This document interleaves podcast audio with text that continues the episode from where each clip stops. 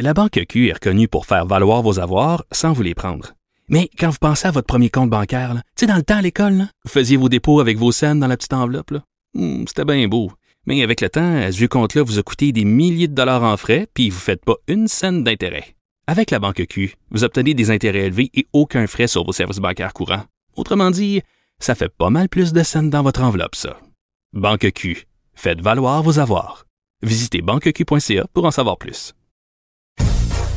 Écoutez Antoine Joubert à l'animation du balado Le Guide de l'Auto, la référence de l'industrie automobile. Disponible sur l'application et le site cubradio.ca. Carfax Canada est fier de rouler aux côtés du balado Le Guide de l'Auto. Évitez les problèmes coûteux avec un rapport d'historique de véhicules de Carfax Canada. Visitez carfax.ca.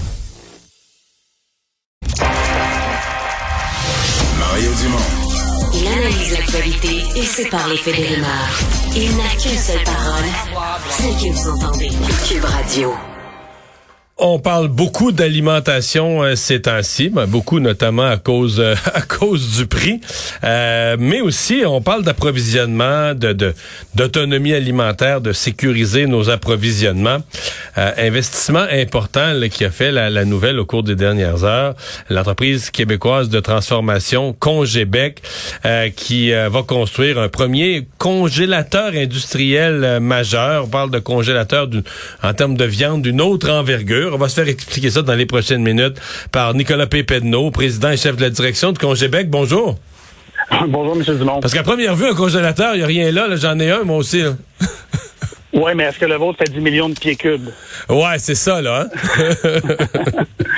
Oui, effectivement. On parle de la grosseur, on parle de, tu sais, une palette, là, ça fait 4 pieds par 4 pieds par 4 pieds. Là. Dans celui-là, il va en avoir 35 000. Ok, donc, c'est le plus gros congélateur au Québec? Ce ne sera pas le plus gros euh, au Québec. Ce ne sera pas nécessairement même le plus gros dans notre flotte, euh, parce qu'on en a 13 à travers le Canada. Mais ça va être un, un, un des plus modernes et un des plus euh, un, un des mieux construits dans, dans le domaine. OK. Euh, qui, qui a quoi? Parce qu'on dit, euh, ça semble avoir un impact sur l'autonomie alimentaire, sur... euh, qu'est- Qu'est-ce qu'il y a de spécial, là? Bon, regardez, le besoin de créer cette, cet espace-là de congélation, c'est surtout que on, ça fait 30 ans qu'on parle du just-in-time. Le, pire ennemi du just-in-time, c'est l'inventaire. Aujourd'hui, avec les, deux dernières années de pandémie, on a vu à quel point le just-in-time, c'est un concept qu'il fallait réévaluer. Parce qu'on on réalise aujourd'hui qu'un petit maillon de la chaîne d'approvisionnement saute. Ben, à ce moment-là, ça, met en péril toute l'industrie au complet. Euh, vous allez voir de plus en Mais plus d'in- d'industries. c'est Oui. c'est l'image même d'une chaîne. là. Vous avez une, une belle grosse chaîne longue, mais s'il y a un maillon pété, il n'y a pas de chaîne. même Ouais, si c'est ça. Puis on a, on a fait exprès dans les, dans les, les 30 dernières années, dans les modèles qu'on a eus qui étaient très efficaces, d'étirer cette chaîne-là. Là, on l'a vu, la chaîne, elle a pété, ça fonctionne pas. Il y a, il y a, des, il y a des, des interruptions partout dans la chaîne d'approvisionnement. Vous allez voir dans toutes les industries, pas juste l'agroalimentaire.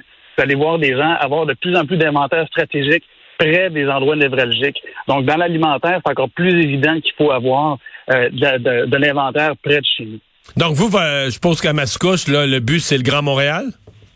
En fait, c'est le, le Grand Montréal, c'est tout le Québec au complet qu'on dessert à travers ça. On a, on a deux installations dans la- sur la rive sud euh, de Montréal. C'est notre premier sur la rive nord pour, toutes euh, pour eux desservir vraiment la couronne nord de, de l'île.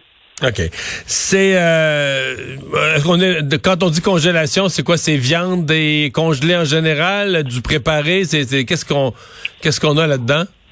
C'est tout ça, M. Dumont. C'est vraiment Tout ce qui est congelé? vous imaginer. En fait, nous, on est une, on est une soupape d'ajustement dans, la, dans, dans- vraiment dans l'industrie alimentaire. Parce que vous savez que la consommation alimentaire est assez saisonnière et puis la production l'est encore plus. Donc, nous, on est entre les deux pour s'assurer que l'offre alimentaire soit stable et sécuritaire toute l'année. Donc vous faites juste la congélation. Les produits qui sont dans vos entrepôts, est-ce qu'ils vous appartiennent? Ou ils appartiennent à un géant alimentaire puis vous, vous faites juste leur, leur offrir la congélation? Un géant alimentaire ou une petite pâtisserie du coin. Euh, ça peut être, on, on- dessert vraiment tous les gens dans, dans l'agroalimentaire. On est là, les produits ne nous appartiennent pas, vous avez raison. On est un intermédiaire en logistique alimentaire. On va même offrir jusqu'à l'exportation des produits, le transport euh, sur, sur rail, routier et tout ça. Donc, on est vraiment un intermédiaire en logistique. Et puis, notre principal outil, c'est un congélateur pour faire ça. Euh, Qu'est-ce qui... Euh, parce que, bon, on a parlé des chaînes d'approvisionnement. Vous, vous êtes euh, dans le milieu. Euh, Qu'est-ce qui a fait que ça a été si difficile ces derniers temps? Qu'est-ce qu'on avait sous-estimé?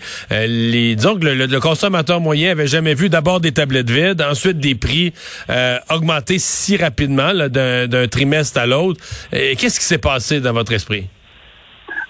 Dans mon esprit, je crois que c'est la première fois qu'il y, a des interruptions. En fait, il y, a des, changements majeurs dans, la, dans les profils ou les, profils de consommation et les capacités de production. Donc, les deux sont arrivés en même temps. Si on revient en mars 2020, euh, dans notre industrie, c'était comme Noël. Les inventaires sortaient comme si c'était la veille de Noël, tellement que les gens euh, craignaient la, suite des choses. Donc, ils ont vraiment... Ils ont stocké ils ont stocké, ils ont fait eux autres même du nearshoring. Ils ont pris, ils ont pris l'inventaire stratégique, ils l'ont mis chez eux. Bon, ça c'est pas grave parce que l'industrie agroalimentaire est capable de, subvenir à cette à, une pointe comme ça de consommation. Sauf que ce que personne n'avait prévu, c'est que des usines de, transformation alimentaire allaient fermer. Donc cette, cette tempête parfaite-là a fait en sorte qu'effectivement les stocks d'inventaire euh, on sont devenus à un niveau assez critique euh, si, on, arrive au début de la pandémie. On peut-tu ajouter à ça, on peut ajouter à ça que les restaurants ont fermé, avec tous les gens ont commencé à manger chez eux, donc des, des gros formats ou des types de formats de, que qu'achètent les restaurants. Donc les restaurants achètent euh, certains produits à chaudière, puis d'autres de la viande au quartier, achètent des grosses quantités. Ben tout à coup, euh, on, ça se vendait plus là. Il fallait, fallait transformer ces repas restaurants en repas, en repas à la maison mais c'était plus la bonne boîte, c'était plus le bon format, là. Je peux, peux même pas vous dire à quel point ça brise le cœur de voir tout ce qui s'est gaspillé dans ces périodes-là. Ah L'ouverture et de fermeture de restaurants. L'industrie agroalimentaire est en mesure de pivoter, mais jusqu'à un certain point. Donc, effectivement, vous avez raison, les formats de boîte, les quantités, je veux dire, t'achètes pas les mêmes quantités des formats restaurants quand tu as une famille de, de, deux, tu sais. Fait que c'est pas c'est pas du tout les mêmes choses. Fait que les ouvertures et les fermetures de restaurants ont amené une complexité incroyablement importante. Quand vous êtes qui s'en est gaspillé, vous parlez pas juste dans le, dans le restaurant lui-même qui vide ses frigidaires. Vous dites dans l'ensemble de la chaîne, il s'en est gaspillé. Ben oui, effectivement, parce que des produits qui pouvaient pas être redirigés dans, dans un autre format, ben effectivement, un, jour, ils il, passaient leur date de péremption et tout ça. Donc, c'est vraiment très complexe. Ouais. Qui a contribué au problème d'approvisionnement et au prix, je présume on a fait tout ce qu'on peut pour essayer d'aider justement les banques alimentaires, euh, euh, les, les moissons Québec, les moissons Montréal, tous ces, tous ces organismes-là, la table des chefs, pour essayer de, minimiser l'impact, même offrir des installations pour, pour qu'ils puissent se préparer des repas et tout ça.